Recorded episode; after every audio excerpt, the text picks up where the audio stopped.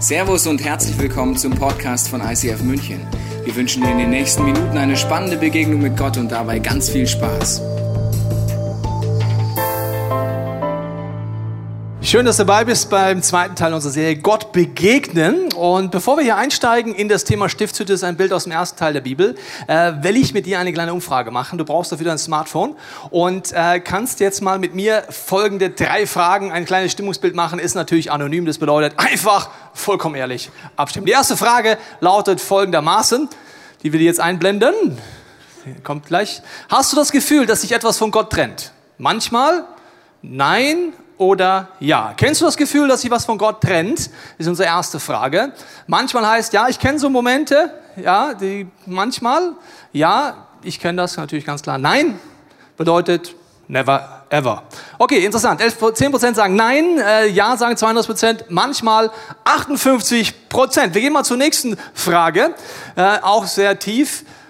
Hast du das Gefühl, dass du jemand vergeben solltest? Ja, bin mir nicht sicher, das wären die Schweizer im Raum. Neutral? Nein. Also, hast du das Gefühl, du solltest jemanden vergeben? Also es gibt da mal mindestens eine Person, wo du sagst, ich weiß zwar noch nicht wie, ich finde es auch vielleicht anstrengend, Herausforderung. Okay, also ja, sagen im Moment 56 Prozent, nein 23, bin mir nicht sicher, äh, sagen 24 Prozent. Gut, dritte Frage zu diesem Thema heute wäre folgende. Spürst du die Gegenwart Gottes? Ja, nein, manchmal bin mir nicht sicher. Vielleicht sagst du, bin mir nicht sicher, weil du vielleicht heute in diesem Gottesdienst bist und sagst, ja, in der Musik habe ich schon so Emotionen gespürt, aber ist das jetzt Gott? Ist es der Heilige Geist? Bin mir nicht sicher, ob das die Gegenwart Gottes ist. Was ist deine Antwort? Ja, sagen im Moment. Circa 50 Prozent sagen, ich kenne oder ich spüre die Gegenwart Gottes. Dann sagen manchmal 38 Prozent, bin mir nicht sicher, ob das die Gegenwart Gottes, die ich da erlebe, ist. Sagen gerade 10 Prozent und nein, ich kenne das nicht. 4 Prozent. Wir werden heute, ganz egal, wo du dich heute einstufen würdest, hier weiter angucken, wie ich die Gegenwart Gottes erleben kann. Und Gott hat einen Treffpunkt kreiert. Das ist wie am Bahnhof zu Zeiten, wo es noch keine Smartphones gab, gab es solche Zeichen. Ich habe es dir mitgebracht, kennst du vielleicht noch. Brauchen wir heute vielleicht nicht mehr, wenn man sagt, ich bin am Handy. Ja? Auch wenn du fünf Meter auseinander bist, ey, wo bist du krass, wo bist du? Ah, bist da, ah, du telefonierst mit mir. Ah ja gut, okay, das geht heute mit Handy. Ohne Handy muss man schon sagen, wir treffen uns da. Okay? Der Treffpunkt, den Gott ausmacht im ersten Teil der Bibel, ist die Stiftshütte. Das schauen wir uns seit letzter Woche an. Es ist eine Symbolik, es sind viele Metaphern drin, was dieser Treffpunkt ist. Und ich habe dir ein Video mitgebracht um dich ein bisschen mit reinzunehmen. Es ist ein Nachbau aus Israel, aus der Wüste. Dort schauen wir mal rein, um ein bisschen eine Vorstellung zu haben. Was war die Stiftshütte, wenn man da durchgeht? Und du wirst gleich sehen, da sieht man den vierfachen Vorhang, den haben wir letzte Woche angeguckt. Um die Stiftshütte herum ist überall dieses weiße Leinen, was du hier siehst. Immer zwischen zwei Pfosten, das werden wir uns nachher angucken, siehst du einmal um die Stiftshütte komplett rum alles weiße Leinen. Dann kommt der Brandopferaltar. Da geht es heute drum, sehr monströs, Riesenteil. Denkst dir, wie Gott wollte mir begegnen und jetzt kommt da so ein Teil. Was soll das? Dann kommt das Waschbecken und auch wenn man in das Zelt hineingeht, kommen viele Symboliken, die wir anschauen werden. Warum macht das Gott so? Er nimmt Bilder aus unserer Lebensfähigkeit, Farben, Stoffe aus der damaligen Zeit äh, Materialien, um uns Dinge zu erklären. Hebräerbrief sagt, das ist eine Kopie, ein Abbild von dem, was Gott im Himmel vorhat. Die Bibel sagt uns auch, dass alles, was in der Bibel geschehen hat, auf Jesus Christus hinweist. Das heißt, hier ist eine Potpourri, ein Synapsenfasching ohne Ende von Symbolen wo ich, wenn ich drüber nachdenke, tiefer verstehe. Es ist nichts Zufall. Gott ist unfassbar groß. Jedes einzelne Wort in seinem, der Bibel macht Sinn. Er möchte uns etwas zeigen damit, was wir sonst nicht entdecken würden. Wenn du das Allerheiligste siehst, denkst du, ich weiß gar nicht, ob ich dahin will. Ne? Also, wenn Gott zu mir sagen würde, er will mir begegnen, hätte ich andere Orte vorgeschlagen als den. Ich weiß nicht, was du vorschlagen willst. Ein Penthouse am Beach zum Beispiel. Oder eine kleine, schöne Hütte mit Wellness, privat für mich, da würde ich Gott treffen, ist kein Problem, ja, auf der Hütte, in Penthouse, aber da? Also warum schlägt Gott vor, sich da zu treffen und warum sagt er, ich will euch begegnen an so einem Ort? Das wollen wir uns genauer anschauen heute, was es damit auf sich hat. Wir fangen an mit dem Altar. Der Altar war aus Akazienholz. Äh, sehr viel in der Stiftshütte ist aus dem Material Akazienholz und von Bronze überzogen. Wenn letzte Woche da warst, hast du schon einen Verdacht, das hat eine Bedeutung. Akazienholz, Bronze. Nachdem Gott vor der Welt schon in vor Weltschöpfung entschieden hat, dass sein Sohn kommen wird, will er uns durch jedes Wort in der Bibel tiefer erklären, wie wir in der Gegenwart Gottes leben können, wie wir geheilt werden und befreit werden. Und wir machen das jetzt mal an dieser Symbolik. Was weist auf Jesus Christus hin? Wenn du das verstehst, wirst du relativ schnell zu Hause auch ohne mich drauf kommen. Ich zeige dir mal das Kreuz. Du siehst Holz, da wären wir vielleicht jetzt auch ohne Theologiestudium drauf gekommen, dass Holz aufs Kreuz hinweisen könnte. Okay, wenn ich das weiß, rede, sehe ich das sehr schnell. Wenn nicht, denke ich, was das für ein Schwachsinn. Okay, also das Holz weist auf das, was Jesus hin, getan hat, hin. Das Schaf, das Opferlamm, heißt, dass Jesus Christus ist das Opferlamm. Das werden wir uns genau angucken. Und Bronze zeigt auf die Füße, weil im Buch Offenbarung heißt es, dass als Jesus auferstanden ist und Johannes begegnet, seine Füße geglüht haben wie Bronze oder wie glühendes Erz. Okay, das, da begegnet Jesus ihm als Richter. Ich habe leider jetzt nicht die Zeit, mit dir allein darauf einzugehen. Wir machen nächstes Jahr eine ganze Serie über Gott den Richter und warum das eines der schönsten Botschaften der Welt ist. Auch wenn du vielleicht noch sagst, das ist eine der bescheuertsten Nachrichten. Aber du wirst merken nächstes Jahr, es ist absolut gewaltig, weil ich bin der Meinung, du solltest Gott auf drei Arten kennen und dann wirst du ihn unfassbar lieben. Als Vater, als Freund und als Richter. Deswegen komm nächstes Jahr wieder. Ich habe jetzt nicht Zeit, über Richter zu reden, aber Einfach immer kommen. Genau. Also Bronze habe ich jetzt nicht Zeit darauf einzugehen, aber weist darauf hinein, dass da ein Richter ist und dass er etwas vorhat. Und jetzt heißt es über das Opferlamm, auf diesem Brandopferaltar, 2. Mose 29, dies soll ein tägliches Brandopfer sein, von Generation zu Generation. Opfere es mir am Eingang des Zeltes Gottes, wo ich euch begegnen und zu dir sprechen werde. Sie sollten morgens und abends dieses Opfer anwenden. Und wir schauen uns das genauer an, weil Opfer ist so etwas, da können wir gar nichts mit anfangen. Ja, also wir finden Opfer blöd, ja, wenn man Opfer geben muss oder so. Wir finden auch Tieropfer komisch, die meisten jedenfalls im Raum. Also wenn du es nicht ganz komisch findest, ist Therapie oft auch eine Möglichkeit. Wenn du denkst, wieso Tiere schlachten und Blut und so ist geil, dann bist du entweder Metzger, dann ist es in Ordnung, oder brauchst eine Therapie. Aber ich sag mal, also diesen Opfern können wir überhaupt gar nichts anfangen. Wir sind auch nicht gerne selber Opfer. Naja, manchmal schon, ne? Letztens hatte ich Small Group ich war der Meinung, ich hatte den schlimmsten Tag meines Lebens gehabt. War wirklich alles schlecht. Ich war der Meinung, ich war das Opfer. Ja? Und da hatte ich einen Vorschlag, gesagt, Jungs, wir wählen heute das Opfer des Tages. Jeder darf sich bewerben. Jeder darf eine Rede halten, warum du das Opfer bist. Ich fange an. Dann habe ich eine Rede gehalten, was heute passiert ist, welche E-Mails ich bekommen habe, welche Situationen waren. Ich habe mich beworben, habe gesagt, so, jetzt seid ihr dran. Ich hatte eine recht verhaltenskreative Group, das heißt, jeder hat mitgemacht und hat eine Rede gehalten. Ein nach dem anderen. Nein, du bist nicht des Tages. Ich bewerbe mich ums Opfer des Tages, weil. Und dann ging's los. Am Ende habe ich mir gedacht, stimmt, ihr seid echt größere Opfer als ich. Einer wurde gewählt, einstimmig, der war das Opfer des Tages, den Rest zum äh, Small ging es dann so, ja, hey, Opfer und so, der war schnell kein Opfer mehr, weil es war so blöd, ja, hey, du Opfer. Ja, genau, also das war noch lustig. Aber jetzt, was hat es mit diesem Opfer aus sich und warum sagt Gott, wenn er dir begegnet, er sagt, durch das, was am Brandopferaltar passiert, will Gott dir begegnen, er will mit dir sprechen. Also Nähe haben, Kommunikation, Dialog. Warum ist das so wichtig, was Jesus dann später am Kreuz macht? Wir wollen es mal genauer anschauen. Ich habe dir das Wort Opfer im Hebräischen mitgebracht, das heißt Korban. Das bedeutet Nähe. Okay. Annäherung, sich näher nahe sein. Gott ist der Meinung, durch ein Opfer passiert Nähe, Annäherung, sich nähern und nahe sein. In Jesaja 59 heißt es, eure Schuld, sie steht wie eine Mauer zwischen euch und eurem Gott. Eure Sünden verdecken ihn, darum hört er euch nicht. Also das Gegenteil von, komm in meine Nähe und wir reden miteinander, wäre, es steht was zwischen mir und Gott und wir verstehen uns nicht. Jetzt sagst du vielleicht, ja, Sünde, so ein Schmarrn. Also bis ich 19 war, hatte ich mit Gott nicht viel zu tun. Ich war der Meinung, Sünde ist eine Erfindung der Kirche und ich bin definitiv kein Sünder, weil ich bin nett, ich bin fresh, habe zwar keinen Cash, aber ich bin ein recht sympathischer Typ. Und das mit Sünde, also das passt auf mich gar nicht. Aber ich kannte folgendes Phänomen. Ich kannte so eine Mauer zwischen mir und Gott. Das heißt, wenn ich gebetet habe, hatte ich sich so angefühlt, als wäre Gott weit weg. Ich habe gebetet und es war so, wie wenn ich mit einer Mauer rede. Also es war kein Dialog, das war keine Nähe, das war einfach abgebrochen. Also ich konnte reden, aber es kam nichts zurück. Es war eine Trennung da und das kennt irgendwie jeder. Ich werde dir gleich mal zeigen, dass Sünde immer trennt. Durch ein paar Beispiele. Sünde trennt dich immer. Ich erkläre dir kurz nochmal an vier Symbolen, wie Sünde eigentlich definiert ist laut der Bibel. Das erste Symbol, übrigens, wenn dein Freund dich fragt, was heißt Christus sein, nimm einfach die vier Symbole. Deswegen erzähle ich es jede Woche, damit du deine Arbeitsstelle auch mal anwenden kannst. Ist doch ganz schlau von mir, gell? Aber das Herz steht dafür, dass laut der Bibel der Sinn des Lebens ist, Gott zu lieben, deinen Nächsten und dich selber zu lieben. Gott zu lieben würde bedeuten, ich vertraue Gott, ich halte seine Gebote, ich tue die Dinge, die er mir sagt, die mir gut tun. Das würde Gott lieben bedeuten. Meinen Nächsten lieben wissen wir, relativ schnell, was das bedeuten würde, unseren Taten, Worten und Gedanken. Und mich selber lieben würde bedeuten, dass ich die Dinge, die mich zerstören, nicht tue. Wenn wir ehrlich sind, merken wir, das schaffen wir keinen Tag. Jeden Tag handeln wir nicht aus Liebe zu Gott. Jeden Tag denken, tun wir oder unterlassen Dinge bei unserem Nächsten, selbst unserer engsten Familie. Und wir tun ganz viele Dinge, wo wir wissen, die tun uns selber nicht gut. Tun wir trotzdem, weil wir uns nicht selber nicht genug lieben.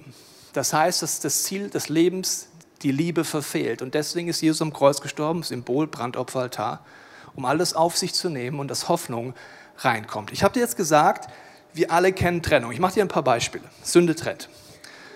Wenn meine Frau und ich uns streiten, das können wir relativ gut, ja, haben sogar ein Buch darüber geschrieben, das heißt nicht, dass wir uns nicht mehr streiten. Das heißt auch nicht, dass es manchmal länger dauert. Zum Beispiel letztes Mal haben wir uns gestritten, das war schon relativ spät, und dann lagen wir ungefähr so im Bett. Ich habe dir mal ein Bild mitgebracht. Wow, Stimmung hat gekocht, siehst du schon, ja.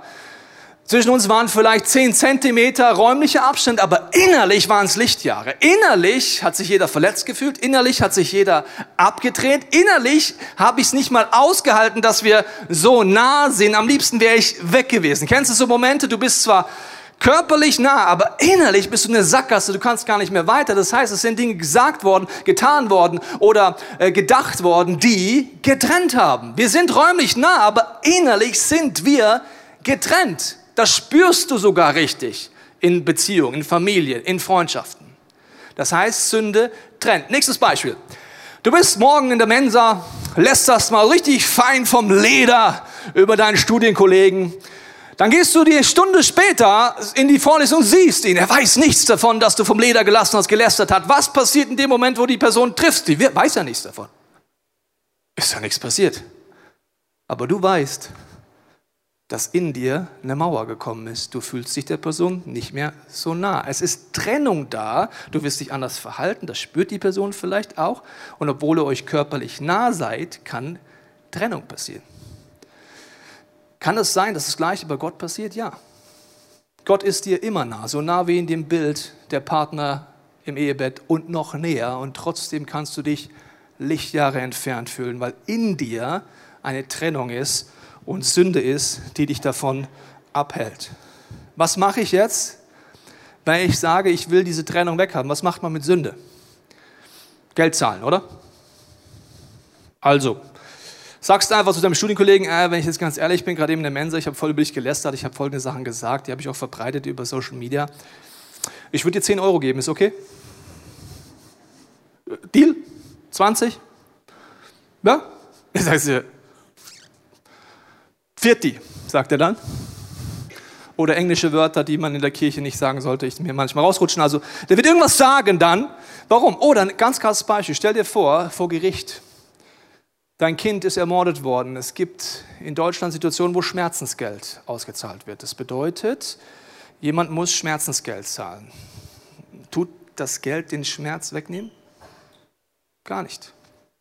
Ich bin immer noch zerstört, ich bin immer noch kaputt, ich bin immer noch innerlich getrennt. Das Geld ändert gar nichts. Das heißt, durch Geld, durch materielle Dinge geht es nicht. Wie geht das? Ich kann das nicht tun. Ich werde es dir erklären, was an der Stiftshütte passiert.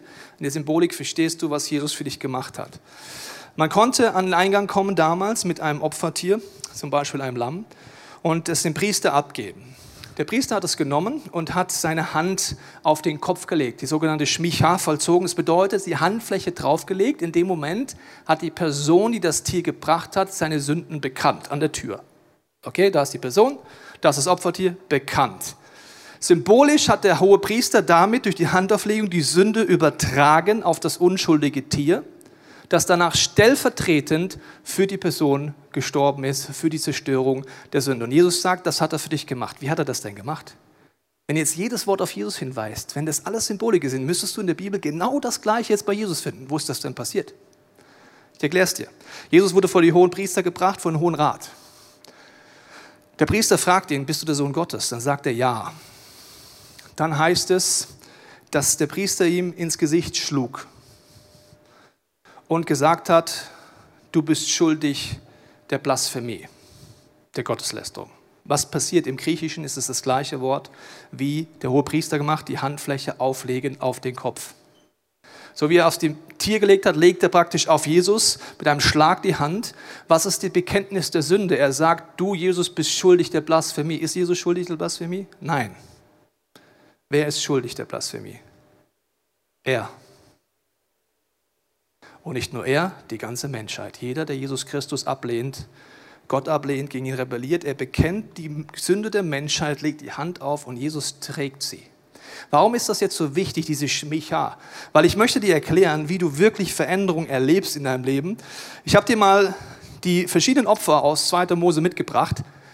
Ähm, ich werde da nicht lange drauf eingehen, weil das wäre, dann würden wir die nächsten zehn Jahre über die Stiftshütte predigen, wäre auch nice, aber ihr seid eine junge Generation, das kann man mit euch nicht machen. Deswegen lege ich es euch nur kurz vor. Aber es zu Hause mal weiter studieren. Brandopfer. Man gibt das alte Leben komplett ab. Bedeutet, an diesem Brandopferaltar, ich will mein altes Leben loswerden. Das ist die Taufe, Speiseopfer. Man überlässt alles Gott und lässt ihn sorgen. Du fängst an zu erleben, dass Jesus dafür gestorben ist, dass du frei bist in Finanzen und er dein Versorger bist. Dankopfer. Man kommt fröhlich und erwartet die Fülle der Freude Gottes. Sündopfer. Man bittet Gott um Vergebung unbewusster Sünden. Sag ich gleich was dazu. Mir reichen schon meine bewussten Sünden. Ja, noch jemand im Raum, den die reichen? Also mir reichen die eigentlich schon.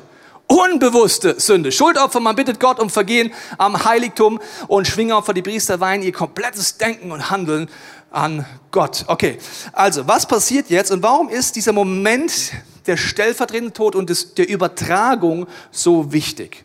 Wenn du nicht das verstehst, wirst du relativ wahrscheinlich ein frustrierter Christ werden. Ich erkläre dir kurz warum.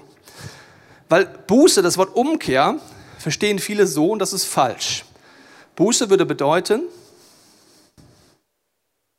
da, ich zeige Reue, etwas abarbeiten und wieder gut machen. Das heißt, ich fühle mich schlecht, ich denke, Gott mag mich nicht mehr.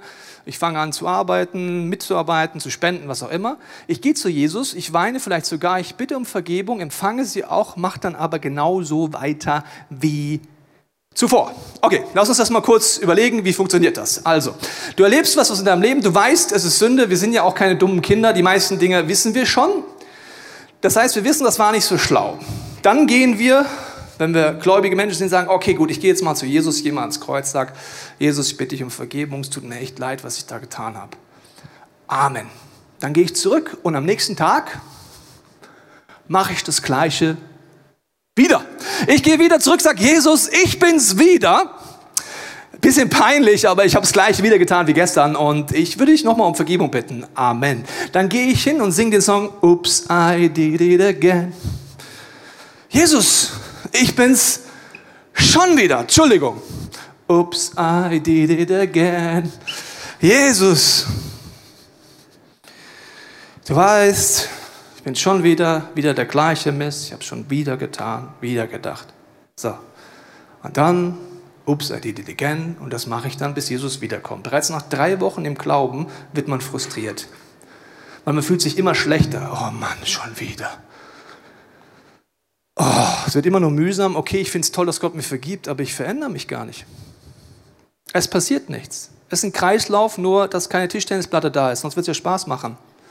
Und der Sündekreislauf ist einfach ätzend. So, was passiert bei der Schmicha und warum ist es entscheidend? Buße im Griechischen bedeutet Folgendes. Metanoia, umdenken. Also ich gehe nicht nur hin und bitte um Vergebung, ich denke um. Eine Sinnesänderung. Warum tue ich, was ich tue? Eine Umkehr des Denkens. Und im Hebräischen bedeutet Buße Umkehr, Vertrauen zu Gott und Schub nach vorne. Eine Abkehr von den bisherigen Anlagen. Wie Schub.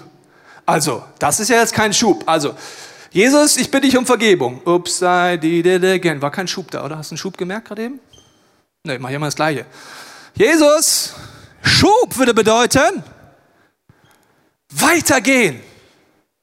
Nicht zurück in den gleichen Mist. Schub würde bedeuten, es geht nach vorne in meinem Leben und nicht wieder zurück. Wie geht das? Ich möchte es dir erklären an einer Grafik, die ich dir mitgebracht habe.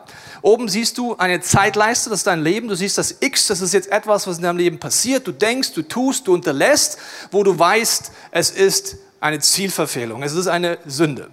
Was passiert? Zunächst kommt der Umkehrteil, was das griechische Buße bedeutet. Das heißt, ich fange an, darüber nachzudenken. Ich bitte den Heiligen Geist, dass er mir zeigt und dass ich beobachte, was passiert in meinem Leben. Die Priester beten für unbewusste Sünden. Warum ist das wichtig? Die meisten Sünden sind uns erstmal gar nicht bewusst. Wenn du Jesus kennenlernst zum Beispiel, denkst du dir nach, wie konnte ich eigentlich so blind sein früher? Wie geht das? Je mehr du Jesus kennenlernst, desto mehr denkst du, oh, den Lebensbereich, den könnte man auch anders leben. Oh, den Lebensbereich, den könnte man auch so. Wow, ich wusste gar nicht, dass das so zerstört. Das heißt, es beginnt ein Prozess des Beobachten. Der Geist Gottes ist dafür da, dir Dinge zu zeigen. Es ist wie ein Lügendetektortest. Warum glauben wir Lügen? Weil für uns alles normal ist. Unsere Gedanken sind, alle Männer machen das, alle Frauen machen das, alle auf Pro7 auf der nackten Insel machen das, alle in wo auch immer machen das. Das heißt, es ist normal. Meine Mama hat das gemacht, mein Papa hat das gemacht, alle Eltern machen das. Es ist für uns so normal, dass wir gar nicht merken, wie uns Dinge zerstören. Das heißt, der Heilige Geist ist dafür da, dir zu zeigen und zu beobachten. Ich mache es mal an einem Beispiel Pornografie. Bei Pornografie, wenn du das ohne Gottes Geist machst, ohne, kannst du so Sachen haben wie, ja, habe ich dir gesagt, jeder Mann macht das. Ich will ja nicht mit meinen Samen explodieren, also was auch immer man für Gedanken haben kann. Man kann zig Gedanken haben. Wenn du ehrlich wirst, und das wirst du erst, wenn du weißt, Gott klagt dich nicht an. Wenn du einfach ehrlich mit dir selber wärst, wir sind ja keine dummen Kinder. Wenn wir mal aufhören, uns rausreden, weil wir wissen, Gott klagt uns nicht an, werden wir ehrlich. Wir wissen, dass Pornografie nicht schlau ist. Wir wissen, dass es eine Sucht ist. Wir wissen, dass es uns nicht zur Intimität führt, sondern davon weg. Wir wissen, dass wenn wir in einer Partnerschaft sind, den Partner verletzt. Wir sind keine dummen Kinder. Wir wissen das. Aber wir reden uns raus. Der Heilige Geist sorgt dafür, dass ich sage, nein, ich rede mich nicht mehr aus. Das stimmt. Ich nehme das an. Wir reden uns überall aus. Ein junger Mann vor einiger Zeit stand vor mir äh, auf dem Vorraum, Vorplatz hier oben und hat Zigarette geraucht. Und dann kam ich vorbei, hat er gemacht, Hallo Pastor. Servus. Ich rauche. Sehe ich. Willst du nichts sagen? Wieso soll ich was sagen? Ist doch Sünde. Habe ich die angekackt, angekackt, angeguckt. Wortspiel, Wortspiel. Ich habe ihn angeguckt, ich kannte ihn und deswegen habe ich zu ihm gesagt, schau mal, wenn ich dich so anschaue, ich kenne dich ja ein bisschen, ja, du, du bist ja ein schlauer Kerl, ne? du bist, bist kein dummes Kind. Das sehe ich dir an und ich kenne dich auch. Ich habe selber mal geraucht mit 16 und du und ich wissen, dass äh, Zigarettenrauchen nicht schlau ist. Oder? Wir wissen, Teer gehört auf die Straße, nicht auf die Lunge. Sind wir uns einig? Wir wissen, Nikotin ist ein Nervengift und das wird zu, benutzt, um Menschen zu töten und das pfeifst du dir rein. Wir sind uns einig, dass es nicht schlau ist, die Zigarette zu rauchen, oder? Wenn es keine Anklage gibt in deinem Leben, muss ich mich nicht mehr verteidigen. Wusstest du das? Gott klagt dich gar nicht an. Du musst dich gar nicht verteidigen. Du kannst einfach nur sagen, ja, das stimmt. Ich mache Dinge, die sind bescheuert. Das ist aber der erste Schritt, zu beobachten und ehrlich werden. Habe ich gesagt, ja, wenn du wirklich aufhören willst, deine Lunge zu teeren, dann let's talk about. Wenn nicht, do it. Enjoy it. Und schau auf deine Zigarettenpackung about your future. Ein Gebet von David ist Psalm 139, Gott erforsche mich. Durchforsche mich, schau, ob ich auf falschen Wegen laufe. Zeige mir, wo ich vor dir weglaufe. Zeige mir, wo du mir ein neues Herz schenken willst. Dieses Beobachten, Reflektieren ist ein ganz entscheidender Punkt. Im Nachdenken, Reflektieren mit dem Heiligen Geist und hoffentlich hast du eine Crew. Hoffentlich hast du andere Freunde, die mit Gott unterwegs sind. Warum? Wenn wir in unserem eigenen Leben sind, sind wir Weltmeister darin, uns selber zu bescheißen. Sobald dein Freundesmitglied sagte, also bei allem Respekt, von außen betrachtet ist das nicht schlau, was du tust. Von außen ganz schnell. Deswegen reflektieren, jemand mit reinnehmen, Gott reinnehmen, aber auch eine Zweierschaft oder eine Group mit reinnehmen, um zu überlegen, warum tue ich die Dinge, die ich tue. Umdenken. Pornografie. Nimm es zwei Wochen mit. Machen wir unsere Group immer so nimmst du im Mund, frag Gott und analysiere mal, wann tust du Porno konsumieren? Welche Situationen sind es? Wie fühlst du dich? Was ist die Rahmenfaktoren? Du wirst merken, es ist ein Muster in deinem Leben. Zum Beispiel, wenn es mir schlecht geht oder wenn ich Druck in meinem Leben habe oder wenn ich alleine zu Hause bin und mit mir nichts anzufangen weiß. Du wirst auf einmal merken, es gibt eine Wurzel hinter der Pornografie und die hat nichts mit Sex zu tun. Zum Beispiel, ich kann nicht entspannen, ich kann nicht zur Ruhe kommen, ich kann nicht mit Druck umgehen, ich weiß nicht wohin mit meinen Gefühlen. So. Das kommt durch Beobachten, Reflektieren, Diskutieren in einer Group mit Freunden, mit dem Heiligen Geist. Das kannst du auf alles anwenden. Wenn du merkst, ich kann nicht treu sein, ich begehre immer das andere Geschlecht, das gleiche Geschlecht, vollkommen egal. Wenn du das tust, sagst Gott, ich fange an zu reflektieren, wen begehre ich? Und du wirst merken, du begehrst gar nicht alle Männer. Es sind bestimmte Männer. Aha, interessant. Was haben die denn für Charaktereigenschaften? Ach, nicht alle? Was finde ich daran attraktiv? Und du wirst auf einmal merken, da ist ein Muster in deinem Leben. Gott möchte dich heilen und befreien, vergeben.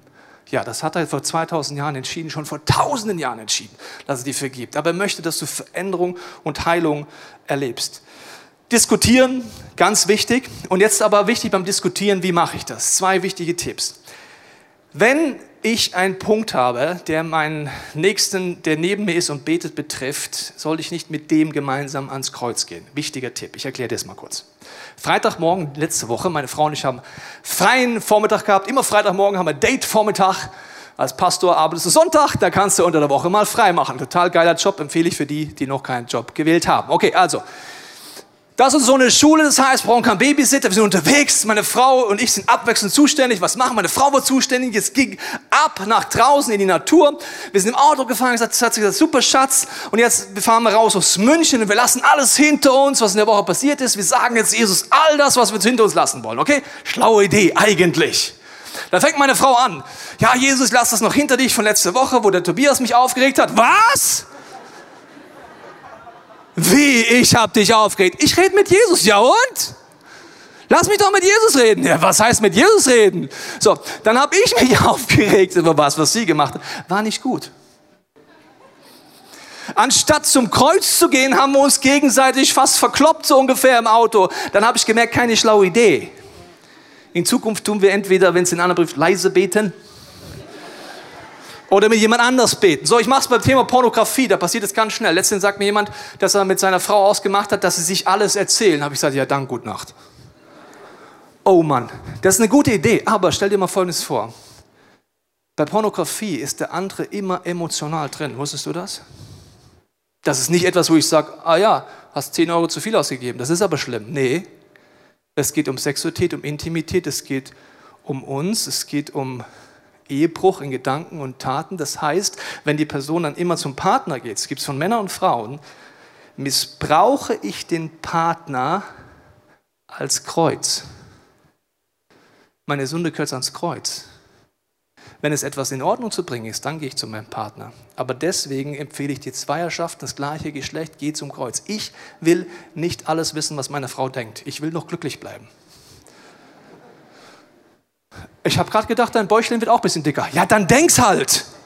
Man muss nicht alles sagen. Ja? Gerade habe ich gedacht, du siehst irgendwie nicht so attraktiv aus. Also, ich will gar nicht alle Gedanken wissen. Ich will, dass du damit zu Jesus Christus gehst, zum Brandopferaltar gehst, zum Kreuz gehst, dass du los wirst, dass du eine Freundin hast, wo du wirklich ehrlich bist und die straight ist. Aber ich will das nicht alles wissen. Warum? Es betrifft mich. Merkst du das? Ich kann mit meinem Kumpel zum Kreuz gehen, gar kein Problem. Ich bin neutral.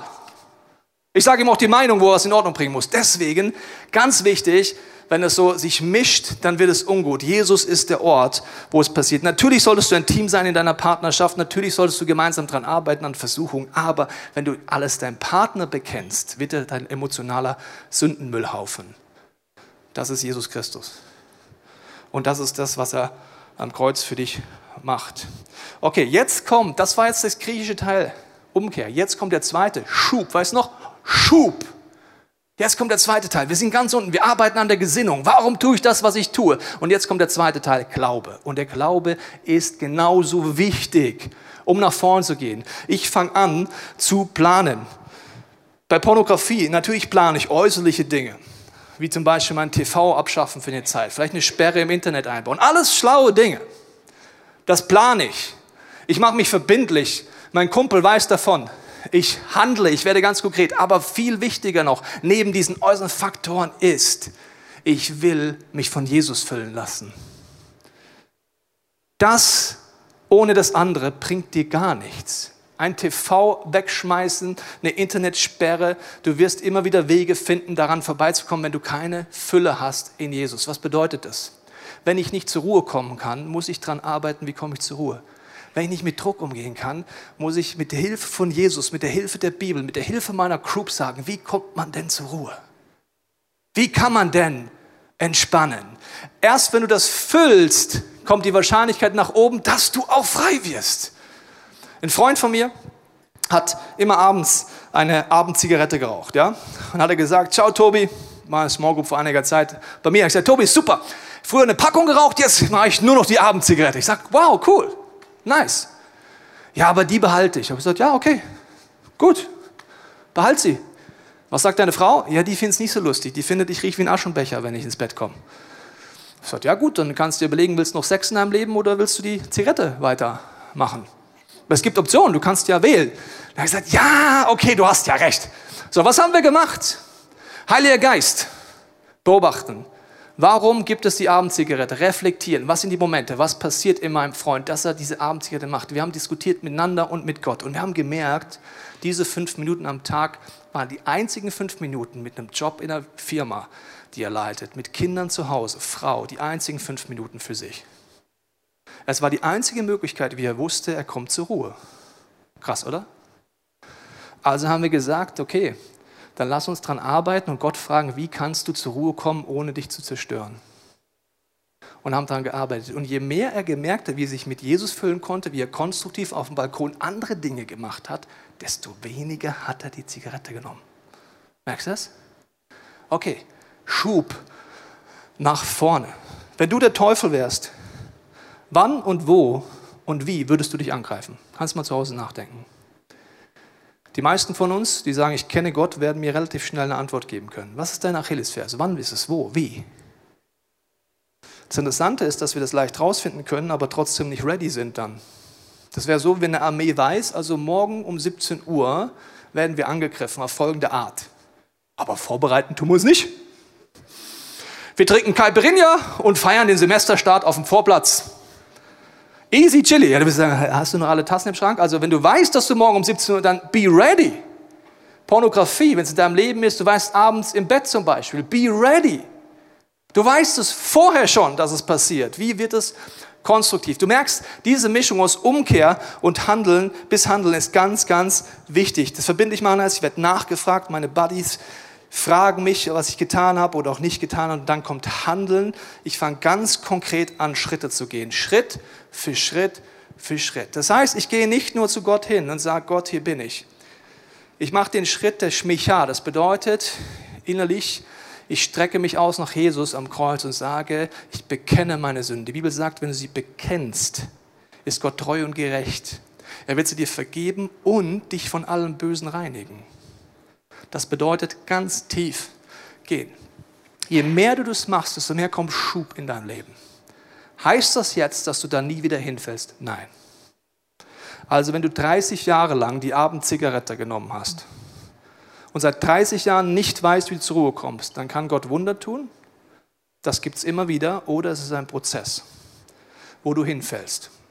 Und dann ist wichtig, wie reagiere ich. Und das möchte ich nochmal erklären an der Stiftshütte, weil ich habe dir vorhin gezeigt, dass sie komplett außenrum mit weißen Leinen eingehüllt war. Das bedeutet, das waren die Pfosten drumherum, hast du gesehen im Video, und alles weiß. Das bedeutet, wenn ich durch die Tür rein bin und wenn ich am Brandopferaltar war, wie sah es aus Gottes Perspektive aus? Wo war ich? Komplett umrundet von weißen Leinen. Warum ist das so wichtig?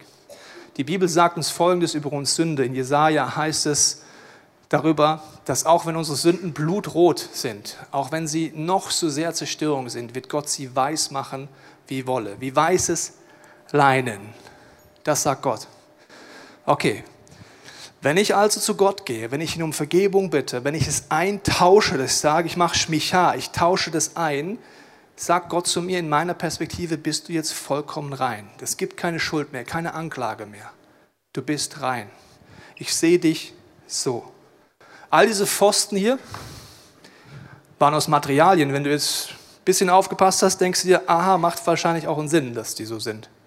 Bronze habe ich dir schon erklärt, Akazienholz habe ich dir auch erklärt. Silber steht in der Bibel für Erlösung.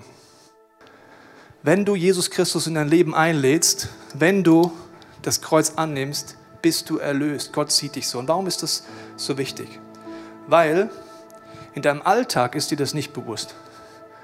Ich muss mich wie innerlich einwickeln in Versprechen Gottes. Die Stiftshütte, der Zugang war der vierfarbige Vorhang, das ist Gottes Wort. Verheißung Gottes, wie Gott mich sieht. Ich brauche Wahrheit in mir, weil sonst glaube ich Lügen über mich. Das heißt, bildlich gesehen muss ich mich einwickeln in diese Gerechtigkeit. Sieht bescheuert aus, weiß ich. Und so fühlt es sich auch am Anfang an, wenn du damit anfängst. Ich sage Gott, ich fange an, mich so zu sehen, wie du mich siehst. Du hast mich für gerecht erklärt. Du bist für mich am Kreuz gestorben. Du liebst mich so, wie ich bin. Gott hat kein Problem mit Sünde. Er hat es gelöst. Wir haben ein Problem mit Sünde, wenn wir sie vertuschen. Gott hat kein Problem mit deiner Sünde. Er hat schon lange gelöst. Wir haben das Problem, wenn wir es vertuschen. Wenn wir es annehmen, erklärt uns Gott für rein. Das heißt, in Gottes Augen bin ich rein. Ich darf neu anfangen. Und dann sage ich nicht, ich ups, die, die kennen morgen schon wieder. Ich sage, Jesus, ich will hier bleiben. Es gibt nichts Schöneres, als in deiner Gegenwart zu sein. Hilf mir, eine Person zu werden, die immer mehr in dem Bereich bei dir bleibt. Füll du mich auf. Und dieses Einwickeln kann bedeuten, dass du Entscheidungen triffst. Ich treffe die Entscheidung ganz bewusst durch Bibelstellen, aber auch durch Entscheidungen, die ich auswendig kann, mehrere Bibelstellen zusammen, wo ich mir zum Beispiel aufsage, wenn ich mich schlecht fühle, wenn ich mich merke, es sind Gedanken der Anklage in meinem Leben, warum ich habe versagt. Das ist ein Thema, wo ich mich selber hasse, wo ich mich selber nicht lieben kann. Dann gehe ich zu Jesus, wickel mich ein und erinnere mich an das, wie er mich sieht. Und sag, meine Entscheidung ist zum Beispiel, ich habe die Entscheidung getroffen, dass ich nur Gottes Gunst, Annahme, Bestätigung, Ermutigung suche und brauche, um mich wohlzufühlen. Ich bin ein Sohn Gottes. Mein Wert, meine Würde und meine Selbstachtung kommen nur von Gott allein. Nicht von meiner Leistung, nicht ob ich versagt habe, nicht ob ich perfekt bin, nicht ob ich angenommen bin von anderen, sondern nur weil Gott in meinem Leben ist, weil Jesus Christus für mich gestorben ist. Und dass auf dem Brandopferaltar wird das komplette Lamm verbrannt, ist nur noch Asche da, es hat mit meinem Leben nichts mehr zu tun. Es ist ein aktiver Schritt. Es ist ein aktiver Schritt reinzugehen, aber auch das anzunehmen. Ich mache noch ein letztes Beispiel. Ich habe vor einiger Zeit einen Brief bekommen, eine Nachricht bekommen. Die Nachricht beginnt so. Lieber Tobias, ich kenne dich nicht, aber ich habe eine Predigt von dir angeguckt und ich will dir heute sagen, ich hasse dich. Und erzählt die Person, warum sie mich hasst, was sie von dieser Predigt für sich abgeleitet hat für ihr Leben und inwiefern ich jetzt schuld bin an ihrer Traurigkeit. So. Jetzt lese ich so etwas. Vom Kopf her weiß ich, ja, also so ein Brief, der gehört eigentlich nicht den Postkasten. Weißt du, wo der hingehört? Ans Kreuz. Die Emotion, dein Hass gehört nicht in Briefe rein, der gehört ans Kreuz. Das weiß ich, aber Worte haben Kraft. Das heißt, in mir fängt es an zu arbeiten. Ich komme so Gedanken wie, oh Mann, kann man das echt so falsch verstehen? Ja, Jesus, ich weiß, ich rede immer frei und viele Formulierungen sind nicht so perfekt und ich würde mir wünschen, hätte es mich anders gemacht der so jede Predigt so zack, jedes Wort sitzt, aber du weißt, ich sage Dinge, die sind manchmal schlau und nicht schlau. Und dann kommen weiter Gedanken, oh Mann, wenn man das nicht versteht, was versteht man denn dann überhaupt? Vielleicht soll ich einfach nicht mehr predigen. Merkst du, es war gerade einfach nur eine E-Mail. Es waren nur ein paar Worte. Und es kommen Lügen in meinem Leben. Und die können dafür sorgen, dass ich aufgebe. Das kann dafür sorgen, dass ich sage, ich kündige, ich, ich will nie wieder predigen. Es kann dafür sorgen, dass die größte Stärke, auch meine Schwäche, frei zu reden, ich nicht mehr einsetze, sondern noch ablese. Hallo, liebe Gemeinde. Das heißt, das passiert und dann was mache ich? Innerlich renne ich zu diesem Ort, weil ich weiß, es gibt diesen Ort. Ich sage, Jesus, ich wickel mich ein. Du weißt, ich habe Fehler. Es tut mir leid, wenn diese Frau verletzt ist. Aber ich danke dir, dass du mir alles vergibst, dass du mir es zeigst und ich wickel mich ein in deine Gerechtigkeit und ich werde nicht aufhören zu predigen. Du weißt, ich habe Fehler, ich bin nicht perfekt, aber ich bleibe bei dir dran. Ich wickel mich da ein und versteck mich in der Gegenwart Gottes. Ich möchte dich heute einladen, mit mir zu beten. Vielleicht hast du das noch nie entschieden, dass Jesus in deinem Leben sein kann, dann kannst du es mit mir heute machen, weil ich glaube, es gibt keine bessere Entscheidung, als diesen Zugang zu finden. Aber ich möchte auch beten, dass Gott dir zeigt, durch diese ganzen Bilder, die du heute gehört hast, was er dir zeigen möchte. Vater, ich danke, dass wir unsere Augen schließen, unser Herz öffnen, du jetzt redest. Ich binde den Geist der Religiosität, der Anklage und der Täuschung über deinem Leben. Ich bete, Heiliger Geist, zeig du mir, was du mir heute anbietest. In der Stille.